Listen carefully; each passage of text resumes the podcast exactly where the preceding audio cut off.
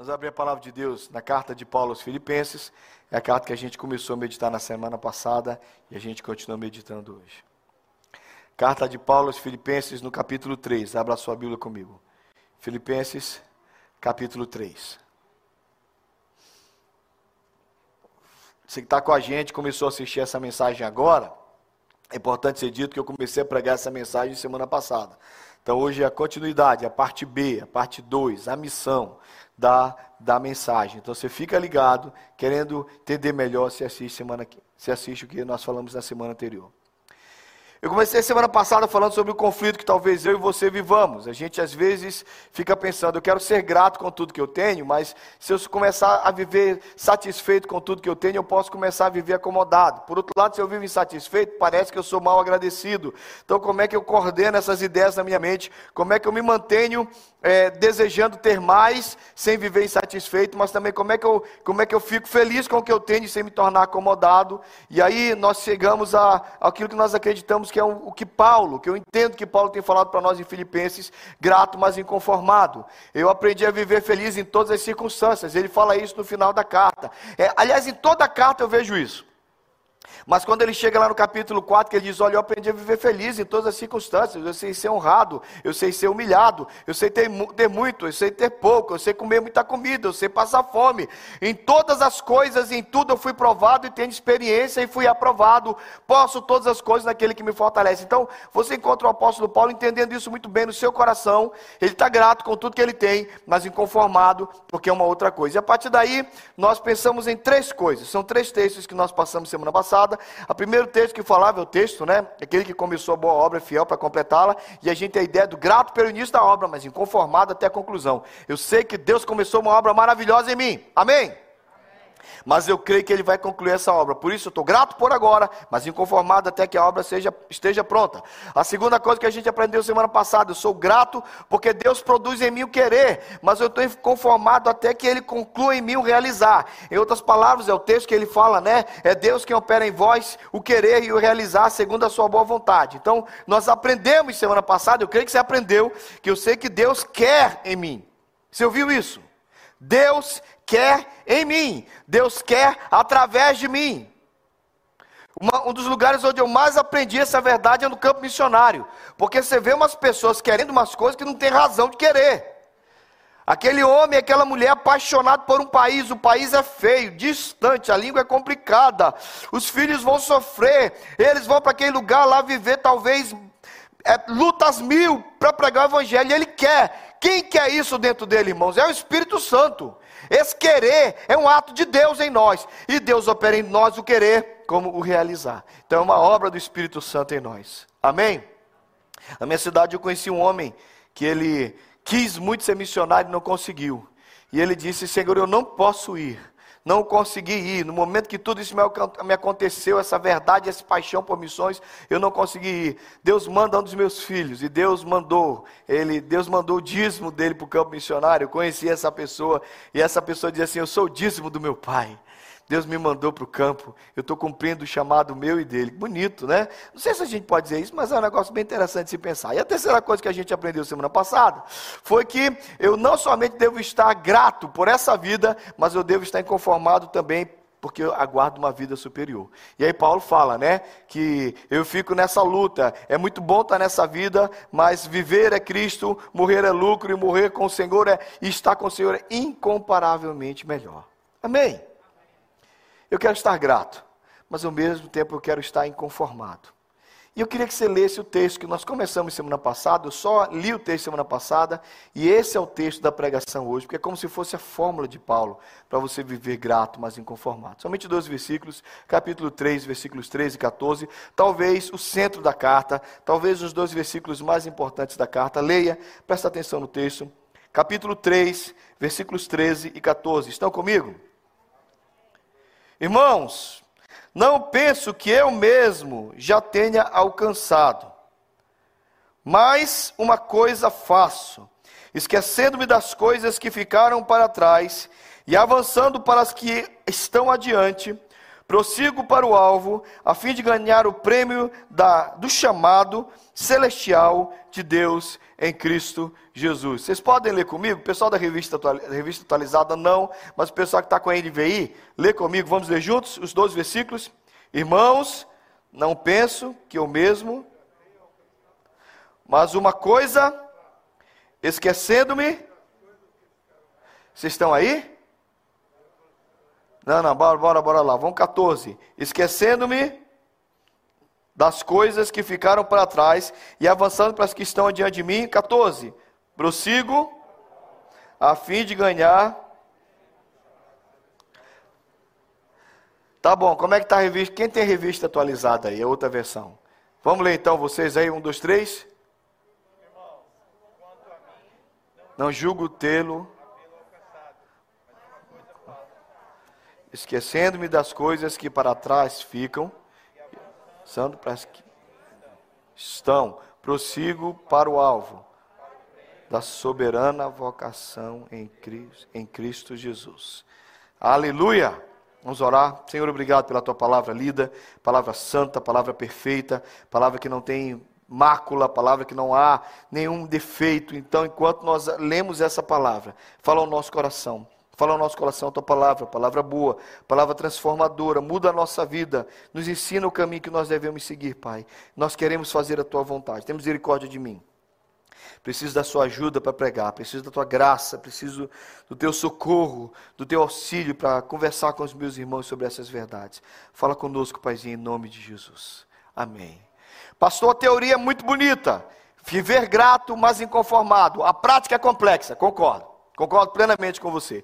Ah, pastor, eu quero muito viver grato com o que eu tenho, mas ao mesmo tempo inconformado, mas eu percebo que eu acabo sendo muito mais propenso para um lado ou para o outro. Às vezes eu sou muito mais grato e ao mesmo tempo passivo, ou então às vezes eu sou muito mais inconformado e mal agradecido. Esse negócio é bom aí na sua boca, esse negócio é bom na vida de Paulo, mas parece que não funciona comigo. Então, deixa eu te falar, eu creio que Paulo tem uma fórmula, uma fórmula que ele me ensina, é um caminho dele, é uma porta que ele abre para nós, de como você pode viver grato e conformado ao mesmo tempo. Essa para mim é, é, o grande tema de Filipenses. Eu dei, como eu disse, eu li Filipenses várias vezes esses dias e eu acho que é um caminho para nós, para que esse ano aconteça na nossa vida. Irmãos, olhem para mim em nome de Jesus.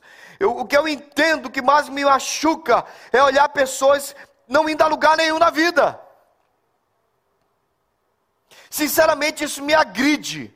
Se você me der um tapa na cara, me agride menos do que eu olhar para a sua vida e ver você conformado e deitado e jogado na sua desgraça. Isso é terrível. Uma vez eu estava, vou contar uma história triste, por favor, não se sinta escandalizado, mas eu saí para evangelizar. Eu estava numa cidade perto, lá no interior de Minas, numa cidade chamada Alagoa, não é Alagoas, é Alagoa. E eu saí com uma menina para evangelizar, era adolescente, eu era o líder dos jovens, e nós chegamos numa casa, os jovens todos tinham se dividido em duplas, a gente estava rodando a cidade pregando o evangelho, era um momento muito legal. E nós chegamos na casa de uma senhora, e nós começamos a pregar o evangelho para aquela senhora, e eu, como eu era o líder, como eu já tinha sido, já tinha estado no campo, eu estava treinando, digo, agora você vai e fala, eu vou abrir, e depois você manda ver. E a mulher, e ela pregou. E a menina pregou e falou do amor de Deus, e disse, uau, ela está empolgada, e pregou mesmo. Daqui a pouco ela começou a ir para o apelo. Então, a senhora crê que Jesus é o Senhor? Ela disse, creio. A senhora crê que ele morreu na cruz? Ela disse, creio. A senhora crê que ele ressuscitou? Ela disse, creio. A senhora crê então que o único caminho para o céu é Jesus? Eu creio. A senhora crê que se a senhora não aceitar Jesus, ela fez tudo. Gente, ela fez perfeito. Por último, ela olhou para a senhora e disse: Já que a senhora crê em tudo, a senhora quer receber Jesus como Senhor e Salvador da sua vida? A mulher olhou para ela e disse: Não quero. Aí a menina olhou para ela assim e disse assim: A senhora crê em tudo que eu falei? Creio. E não quer Jesus? Não. Aí ela olhou para ela assim e disse assim: Minha senhora, fazer isso é a mesma coisa que fazer cocô e sentar no seu. e falou para a mulher: Eu falei, menina, então, minha senhora, então. e eu fui salvar o resto do evangelismo. Mas eu entendi a revolta dela. Eu entendi a revolta dela. Quando a gente saiu do evangelismo, eu disse, menina, você não você estava na casa da mulher, como é que você fala que ela fez e sentou? Ela disse, mas pastor, não, era seminarista, né? Mas Thales, ela não pode falar, ela crê em tudo, crê, mas ela não quer Jesus, eu sei, mas você não vai meter Jesus com ela abaixo. Ela disse, mas como pode ser tão incoerente? Eu disse, é assim que nós somos às vezes. É assim que nós somos às vezes. Nós sabemos e não queremos fazer. Por favor, não faça isso com você.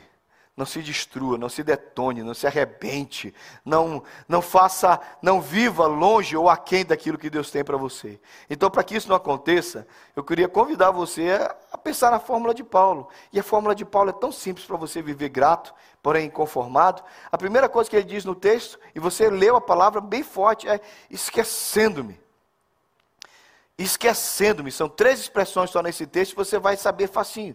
Esquecendo-me das coisas que para trás ficam. Alto lá. Então quer dizer que agora eu esqueço de todo o passado. Eu sei quando a gente fala isso, a primeira coisa que vem na sua mente é: eu vou esquecer do passado, eu vou esquecer de tudo que aconteceu. Você acha que Paulo parou de falar o testemunho dele? Você acha que Paulo esqueceu o encontro com Jesus na estrada de Damasco? Você acha que Paulo parou de contar? Então, quando falar esquecer, não significa que você esquece coisas importantes. Cuidado. Cuidado. Paulo está falando esquecendo. Será que Paulo esqueceu dos amigos? Será que Paulo esqueceu das visitações de Deus na vida dele? Irmãos, o que, que significa esquecendo-me das coisas que para trás ficam? O que que vem ao seu coração? É incrível como o Espírito Santo quase que intuitivamente vai lidando com a gente nessas verdades. Mas presta atenção, cuidado, cuidado, porque alguns de vocês são campeões nessa frase. No meu tempo, na minha época, nos meus dias. Há um problema sobre essa frase. Você morreu quando? Para sua época ser passada. Quem está vivo aqui? Parece uma pergunta estúpida. Quem está vivo? Quando é o seu tempo?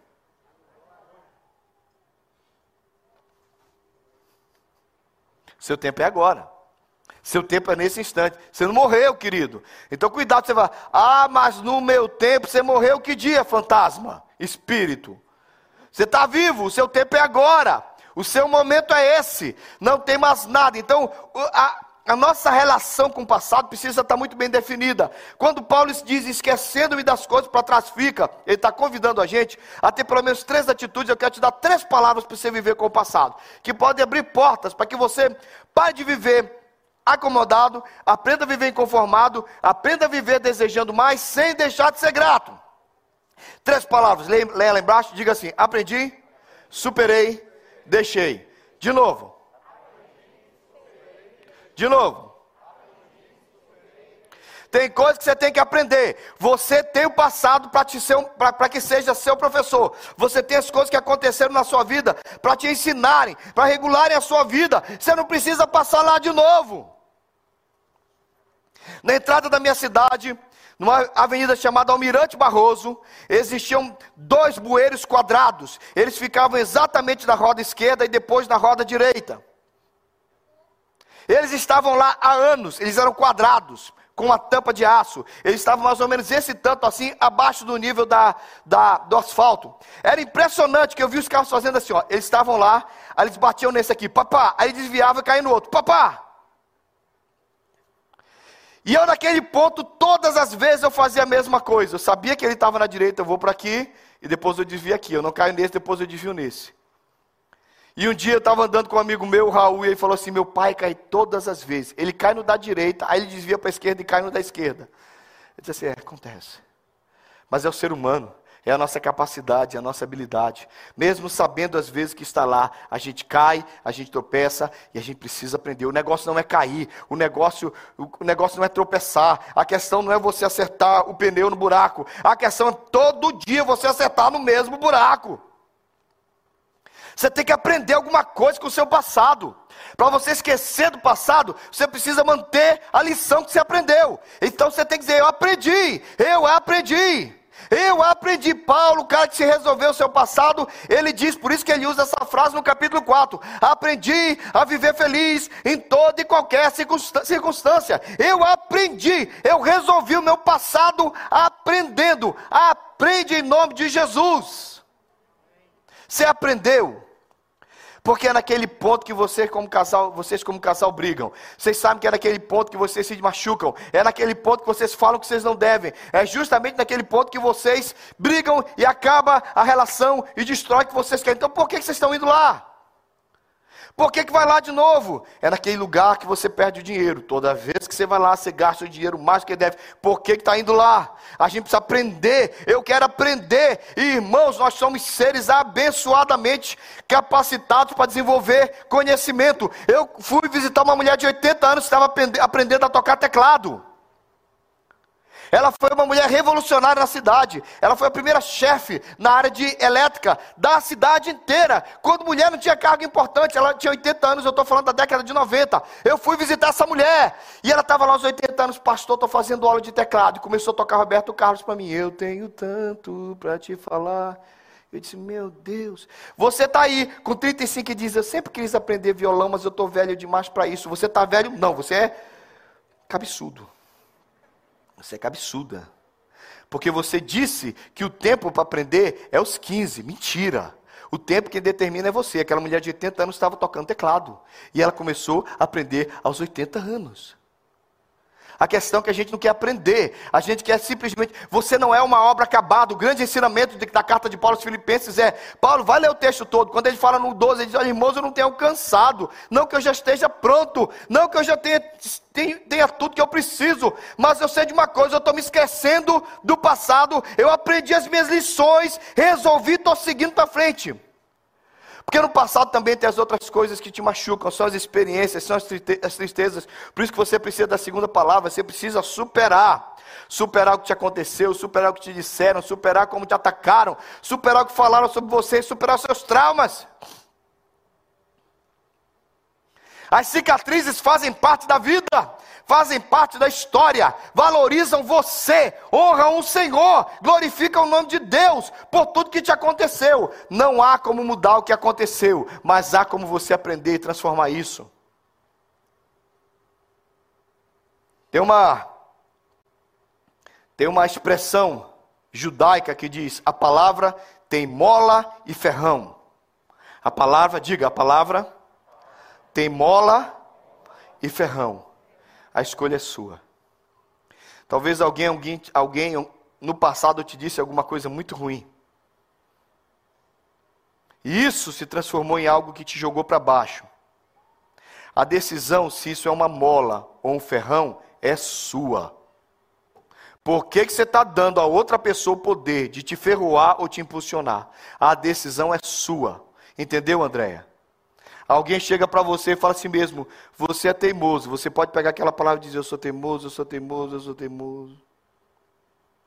Ou alguém pode falar para você, você: você é teimoso. Então, peraí, vou me aconselhar, vou procurar alguém. Como eu posso aprender? Como eu posso lidar com isso?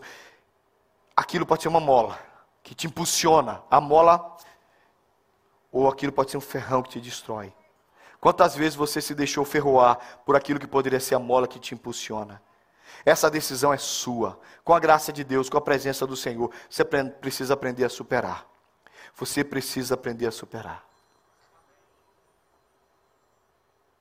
A minha, uma das histórias que mais machucaram meu coração, eu já contei algumas vezes para você, foi que eu, eu vi um final de casamento, eu fiz um casamento, depois eu vi o final do casamento, e depois eu lidei com um homem sozinho na igreja. Um casamento triste, um casamento, aliás, um casamento lindo, uma mulher apaixonadíssima, ele muito apaixonado, a gente faz o casamento, a gente não sabe, não, não, não sabe não, a gente espera só as melhores coisas, e de repente aquele homem trouxe a esposa para mim, ela veio falando, ele disse, pastor, ela não quer mais ficar casada, eu disse, sai um instantinho, sentei com ela, li os textos da Bíblia, orei para ela, ela disse, pastor, concordo com tudo que o senhor disse, eu sei que ele é um homem maravilhoso, eu sei que eu vou me arrepender, mas eu quero me separar, digo, ok, não há nada mais a ser feito, separou. Eu vi aquele homem sentado na igreja, eu vi aquele homem chorando culto após culto. É, eu acho que vocês lembram que um dia eu chamei, depois acho que talvez dois meses de choro, ele chorava do início do culto até o final. Eu chamei lá no fundo da igreja e disse, cara, você não quer considerar ir para outra igreja? Talvez todo, todo, toda a tua ligação com esse ambiente, com esse local, está te fazendo mal. Tem a nossa congregação aí. disse, não, pastor. Eu casei aqui, ela me deixou aqui, eu estou sofrendo aqui, mas eu vou superar aqui. Ok. E ele superou. E ele venceu. E Deus mudou. E Deus trouxe para aquela tristeza dobrada alegria. E eu, quando eu converso com Ele, eu vejo quanta graça de Deus. Mas tudo começou quando Ele decidiu superar, quando Ele foi para a presença do Senhor. E Ele me disse: Eu vou superar na igreja. Eu não vou trocar de igreja, eu não vou abandonar o meu Deus, eu não vou abandonar as escolhas que eu fiz, eu não vou abandonar tudo que eu coloquei na presença do Senhor. Eu creio em Deus. Então, muito do que a gente precisa para superar é essa santa teimosia. Desculpa usar a palavra teimosia, ela não é uma palavra boa, né, às vezes, mas essa perseverança, essa habilidade, essa capacidade de ficar e de adiante. E eu sei, eu sei que Deus vai me dar graça. Você precisa superar o que aconteceu. Não deixe alguém usar um ferrão para te destruir. Supera em nome de Jesus. Esquece isso aí, bora para frente. Uma vez eu fui muito criticado e eu lembro da palavra de uma pessoa que chegou do meu lado e disse: Thales, não esquece o que diz um ditado árabe: enquanto a caravana passa, os cães ladram. Enquanto a caravana passa, os cães latem. Enquanto a caravana passa, as pessoas reclamam. Querido, não é que você não vai ouvir crítica, você precisa ouvir crítica. Tanto é que nesse momento, eu, a ideia minha, eu cheguei para o conselho e disse: vamos ouvir a igreja. A gente quer ouvir, e é claro que a gente vai ouvir críticas. O problema não é ouvir crítica, o problema é você não viver debaixo da crítica, e você não viver para servir o que os outros dizem. Eu sei quem eu sou em Jesus. E eu sei quando eu sou criticado, eu preciso criar vergonha, me dobrar, me humilhar, me quebrantar. Mas eu sei de uma coisa: para além de tudo isso, eu preciso superar. Eu não posso viver debaixo de palavras de desânimo, de coisas que foram ditas, como Jeff deu testemunho. Às vezes você chega todo feliz e vem alguém só para falar coisas para te chatear. Mas na verdade, a gente precisa superar isso. Amém? E o melhor jeito é superar. E talvez esse aqui seja o último exemplo. Nada mais interessante do que degrau. O degrau é uma lição maravilhosa. Eu preciso dele. Eu preciso pisar nele. Eu preciso me apoiar nele. Eu preciso passar por ele. Mas eu preciso deixá-lo. Ninguém vive em degrau. Ninguém vive nos degraus. Você chega aqui. Lembra que o plural é degraus, não degrais, viu? Pelo bem da língua portuguesa. Então, eu piso, supero, sigo adiante, supero, e eu deixei ele vai ficar lá. Porque eu não moro no degrau, esquecendo-me das coisas que para trás ficam. Pessoas não são isso. Um amigo, um irmão não é um degrau. Não estou falando disso, porque cuidado que senão alguém interpreta, ah, aquilo ali é só para eu ter um ponto, é um trampolim, não é disso que eu estou falando não. Mas situações, momentos, parte da nossa história, serviram como aquele degrau me serviu, para eu chegar aqui. Eu não sou escravo do degrau. Ele precisa ficar, ficar lá. Ele não é parte da minha vida. Olha para mim. Esquece. Aprenda, supere, deixe e vamos adiante. Amém? Quais são os três verbos? Diga em primeira pessoa, como está escrito. De novo. O Espírito Santo está falando com você. Você sabe o que é que você precisa aprender. O Espírito Santo já disse que você precisa superar. E o Espírito Santo já disse quem você precisa deixar, ou o que você precisa deixar. Bola para frente. Porque a segunda coisa que Paulo me fala é que, além de me esquecer, se eu quero viver grato, eu preciso aprender a avançar. De tudo que mais me agride, como eu comecei pregando, o meu imobilismo. Uma vez eu estava numa viagem missionária e eu entrei no ônibus junto com a galera e era um grupo bom de missionários, a gente estava indo para um lugar, aí eu sento e o povo estava reclamando do ônibus. Gente, eu amo viajar. Você gosta de viajar? Eu amo viajar. Irmãos, eu gosto de viajar de bicicleta, de bike, a pé. Eu amo o movimento. Talvez das coisas que mais me, deixam assim doidas. E quando tem Covid, eu tenho que ficar em casa. Eu digo, como assim? Então, irmãos, não é bom estar em movimento? Eu gosto. Aliás, irmãos, o segredo da vida é movimento. O segredo da vida é movimento. Eu estava nessa viagem, entrei naquele ônibus, a gente começou a viajar, e o pessoal reclamava, ai, que chato, ai, que ônibus apertado e tudo mais. Aí eu disse assim, Deus, eu gosto disso. Aí, aí nós passamos, nós estávamos vindo do Rio para BH. Nós passamos, era meio, meio do nada, não tinha nada ali.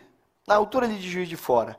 E de repente eu vi uma, um casebrezinho, aqueles banquinhos de madeira, sabe que banquinho? Um, um pau ficado no chão, outro pau ficando no chão, uma travessa assim, pessoal sentado, aquele banco duro. Pessoal sentando, o ônibus passou e fez assim, hum. Deus fala comigo nessas coisas. Deus começou a falar comigo, sabe, sabe por que, que você gosta do movimento? Eu digo, fala Deus, fala Deus, fala Deus. Aí eu estou lá pensando, fala comigo, Senhor. E o Espírito Santo começou a dizer, porque existem dois grupos de pessoas nesse planeta, não existem três, não existem quatro. Existem aqueles que sentaram e vão ficar olhando. E existem aqueles que estão indo em alguma direção. Essa é uma escolha que eu não posso fazer por você. Porque mesmo indo trabalhar todos os dias, talvez você esteja sentado e parado na mesma coisa há anos. Movimento é uma decisão que você precisa ter. Paulo diz: Eu me esqueço do passado e eu vou para frente, e eu estou caminhando, eu vou na direção, eu sei que existe algo para mim. Meu filho, minha filha, o melhor que eu posso te dizer nessa manhã: mova-se em nome de Jesus, porque até a água parada fica podre, até, querido, tudo em movimento tem mais sentido. E tudo que fica parado quebra, se destrói, se arrebenta. Deixa o seu carro parado, ele quebra. Um carro parado quebra. Um carro parado, o pneu seca, porque até o movimento aquece, esfria, expande o ar. Se você deixar o seu carro parado, os quatro pneus murcham. Eu tinha um amigo que ele tinha uma empresa de assistência técnica. E eu, eu, eu falei assim, mas deixar um ventilador, deixar um liquidificador, dessas coisas de casa, né? Lá no Brasil a gente fica o tempo inteiro consertando essas coisas. E ele disse assim: olha, se você, esses produtos foram feitos para estarem ligados, eles precisam ligar e desligar todo dia. Se você não liga, se você não liga, ele quebra. Aquecimento, tem que fazer tunap. Se não faz tunap no teu heater, quando você volta o inverno, daqui a pouco o teu aquecimento tá, não está funcionando. Gente, nós até as coisas foram feitas para estar em movimento. Nada está parado. Nesse exato momento, nós estamos viajando em duas formas. Nós estamos viajando porque nós estamos rodando. No, a Terra roda ao redor do seu próprio eixo. E a Terra roda ao redor do, do, do Sol. E ao mesmo tempo o universo expande. Tudo está em movimento. Tudo, até os átomos. Na verdade, você só pode tocar numa coisa porque o átomo vibra. Prótons e nêutrons estão se movendo ao redor do centro. Então, prótons e elétrons estão rodando ao redor do dos nêutrons. Tudo isso acontecendo ao mesmo tempo. O universo está em movimento e você sentado aí. Como disse a minha amiga Glorinha, você fez e sentou.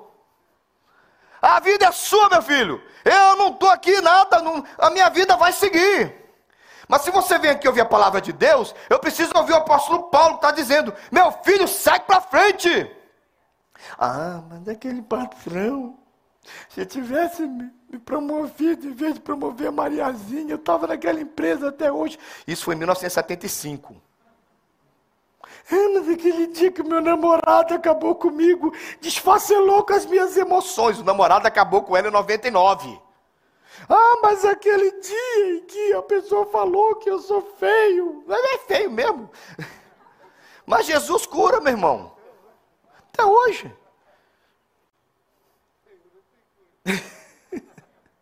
Tem cirurgião plástico que resolve tudo. Irmão, se você não gostar de você, se você não for apaixonado por você, se você não tem carinho e amor próprio, por isso que a Bíblia diz: ame, ame o próximo como a si mesmo. Querido, você não ama ninguém, você não se ama. Querido, não dá para você viver no passado chorando, remoendo a desgraça, além de superar e deixar e seguir. Você precisa ir para algum lugar. Você está indo para onde, irmão? Você está indo para onde? O segredo da vida é movimento. Então vamos lá. Deixa eu ser pai e pastor. Você precisa de cursos. Você precisa de projetos. Você precisa de planos. Você precisa estudar. Você precisa abrir uma empresa. Você precisa progredir. Você precisa fazer um alvo maior. Você precisa pensar. Mas vai dar errado. Aqui dá errado para todo mundo. Jeff tem época que dá errado para todos nós. Para onde você está aí? Está começando o ano. Eu não, me, eu, não me, eu, não, eu não concebo eu ser seu pastor e não dizer o que é que vai acontecer com você esse ano. Eu não concebo pastorear você e não te empurrar. Corre atrás de alguma coisa. Alguma coisa. Martin Luther King tinha uma frase que um amigo meu melhorou. Ele dizia assim: se você se, você se der para ir, vai de avião. Se não der para de avião, vai de barco. Não deu para ir de barco, vai de carroça. Não dá para de carroça, vai de bike. Não deu para ir de bike, vai a pé. Não deu para ir a pé, então você mira na direção e cai para lá, mas faz alguma coisa, miserável. Sai daí. Diz amém. Sabe o que acontece, irmãos? A gente fica na nossa. Aí depois a gente não sabe porque que as coisas não acontecem. Aí você fica brigando com Deus. Não, não briga com Deus, não. Fala para a pessoa do seu lado, não briga com Deus, não. Não põe a culpa em Deus. Você chegou no degrau, você falou, ai, que degrau maravilhoso. Ai, degrauzinho que Jesus me colocou, vou morar aqui. Você já viu alguém morando em degrau? Já viu alguém morando? Deixa isso, mano, vamos!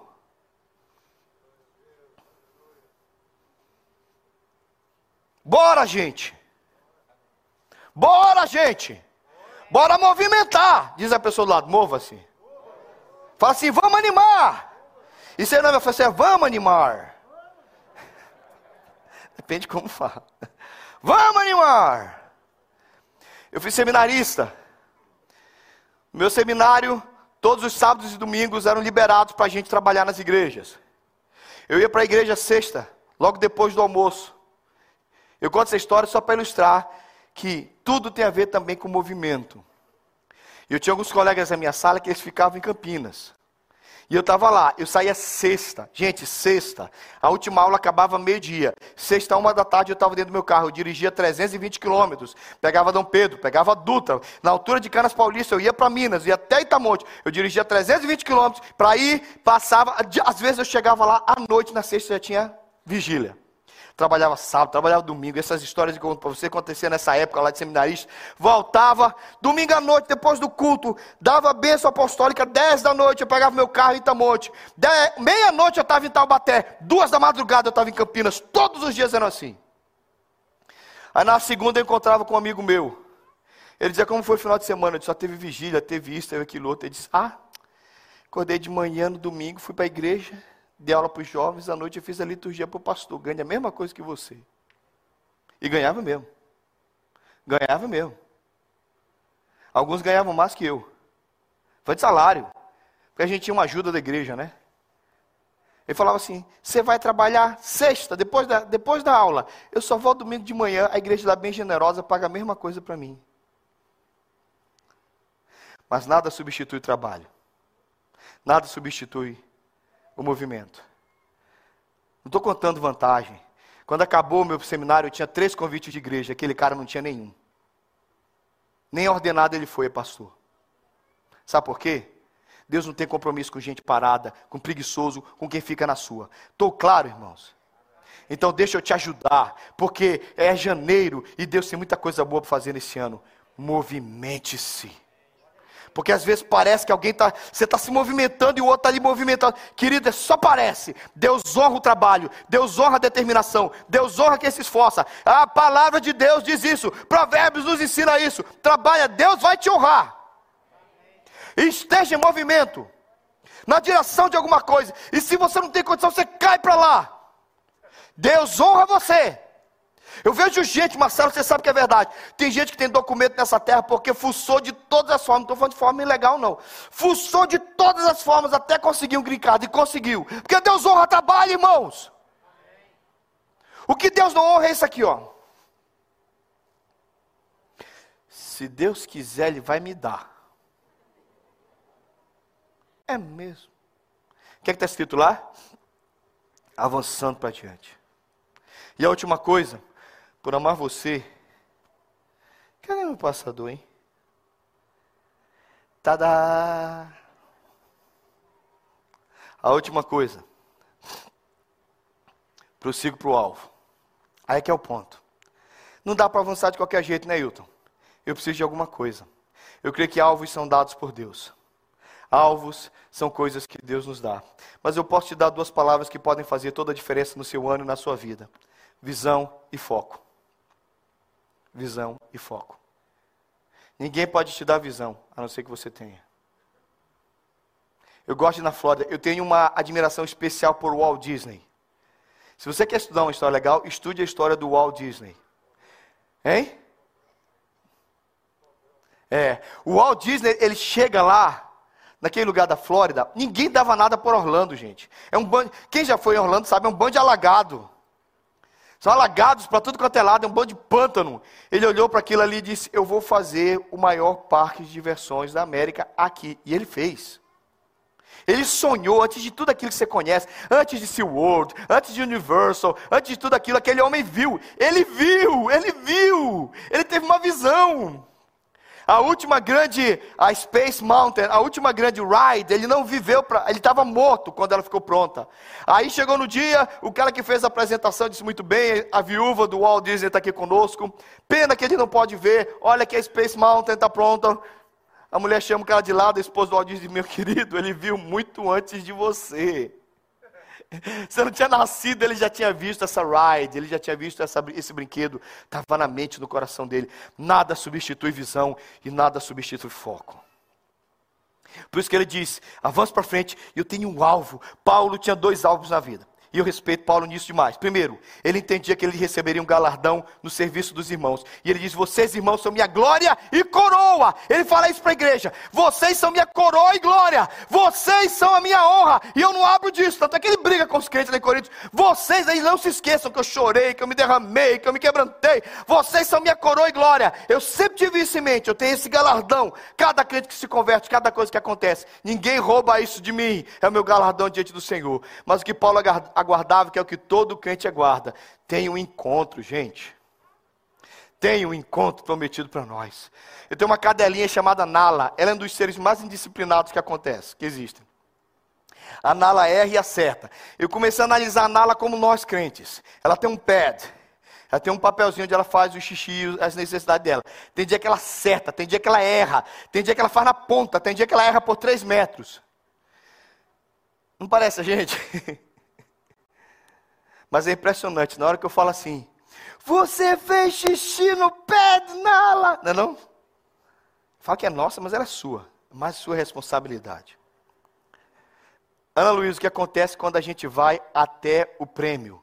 Gente, ela salta, ela pula, ela sabe que vai ser premiada. Todo mundo entende o que é que é prêmio, todo mundo entende o que é que é galardão, até um cãozinho. A gente pega, tem um de bacon, que ela é doida, né? Você pega o de bacon, ela pula, ela salta, toma. Ela sabe que ela acertou. E ela sabe que ela vai ter galardão. Irmãos, até os cães entendem isso. Não é possível que a gente, como crente, não vai entender. Há um galardão para você, Hilton. Ele vai te dar. Há um encontro prometido para você, Nilza. Olho a olho, face a face, você vai vê-lo. E ele vai dizer: Venha, bendita do meu Pai, serva boa e fiel, reentra no gozo do teu Senhor. Há para nós uma promessa. Eu não posso esquecer disso, está na Bíblia. Quantos podem dizer amém? Tem galardão, tem promessa, tem certeza de que a gente conseguiu. É muito bom ir até o final. Então você precisa ter foco, você precisa ter visão. A gente está aí celebrando o livro da Carla. O que vocês não sabem é que a Carla morreu para quase tudo esses últimos dias para escrever o livro. Vou fazer tal coisa, Carla? Não posso. Vou fazer tal coisa? Não posso. Estou escrevendo. Começou em agosto. E a Carla quase não viveu. Eu falava Jeff, ela, que Jeff? Brincadeira. Foco, visão. Aí eu falava, e assim, Carla, ah, pastor, hoje eu, eu, tenho que escrever duas, eu tenho que escrever duas hoje, duas páginas, duas, duas devocionais inteiros. É uma opção. Quando você tem visão, quando você está vendo alguma coisa, não está pronto, mas você viu antes de estar tá pronto, e você tem foco, Deus honra você. Olha para mim, porque eu tenho que terminar agora, eu quero ser teu amigo. Qual é a visão para você nesse ano? O que é que vai exigir seu foco? Qual o degrau que você tem que deixar, superar, abandonar, vir e caminhar na direção? Qual é o alvo que Deus tem para você? Eu não posso fazer nada por você, a não ser ser seu amigo e seu pastor e dizer: move, movimente-se, ache o alvo, caminha na direção. Deus vai honrar. Deus sempre vai honrar quem tem foco e quem tem visão. Amém? E não vem falar de idade. Porque a Bíblia fala que os velhos sonharão, que jovens terão visões. Amém? Nosso grande profeta Moisés iniciou o ministério dele aos 80 anos. E tem muita gente começando bem mais tarde do que você possa imaginar.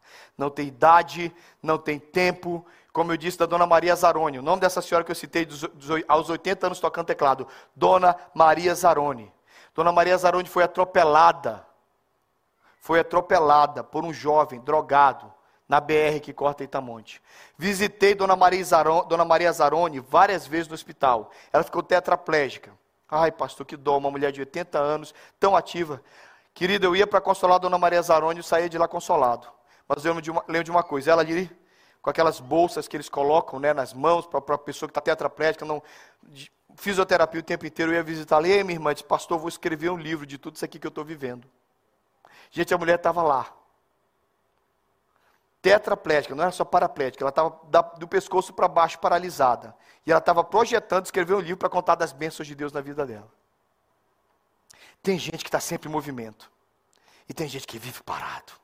Eu não posso fazer nada a não ser no final dessa pregação dizer: mova-se na direção de um alvo. Que aí você vai viver grato. E aí você vai viver muito, mas muito, muito inconformado. Até a hora. Aqui não é o nosso lugar. Vamos ficar de pé. Só louvo.